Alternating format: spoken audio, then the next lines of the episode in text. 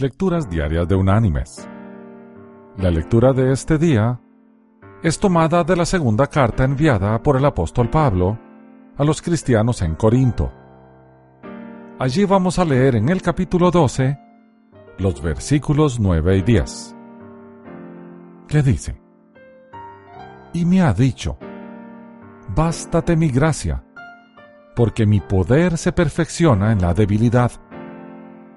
Por tanto, de buena gana me gloriaré más bien en mis debilidades, para que repose sobre mí el poder de Cristo. Por lo cual, por amor a Cristo me gozo en las debilidades, en insultos, en necesidades, en persecuciones, en angustias. Porque cuando soy débil, entonces soy fuerte. Y la reflexión de hoy se llama debilidad.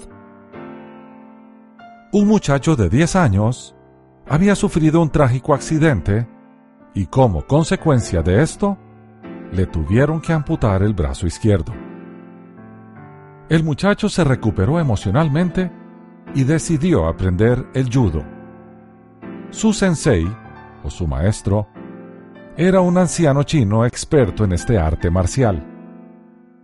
Después de tres meses, el muchacho había aprendido solo un movimiento y le pidió a su maestro que le enseñara otros. El sabio sensei le dijo que, a causa de que él solamente tenía un brazo, esto era todo lo que él podía aprender. Poco después, el muchacho entró en un torneo donde logró calificar en los juegos semifinales ante un rival más grande y más experimentado. No le parecía a nadie que el muchacho pudiese ganar. Después de una larga lucha, su oponente empezó a perder la concentración. El joven aprendió esto y logró tirar al suelo a su superior rival.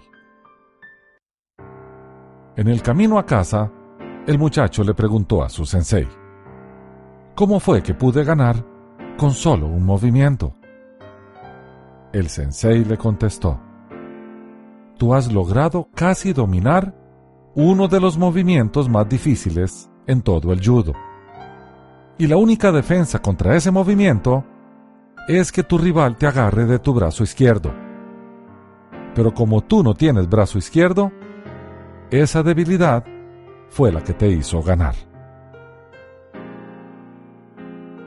Mis queridos hermanos y amigos, para enfrentar las grandes y variadas clases de luchas que se nos presentan en la vida, necesitamos las instrucciones de un gran maestro.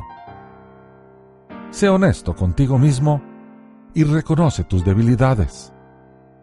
Busca la ayuda de Dios por medio de Jesucristo para que te ayude a convertir tu debilidad en tu mayor fortaleza.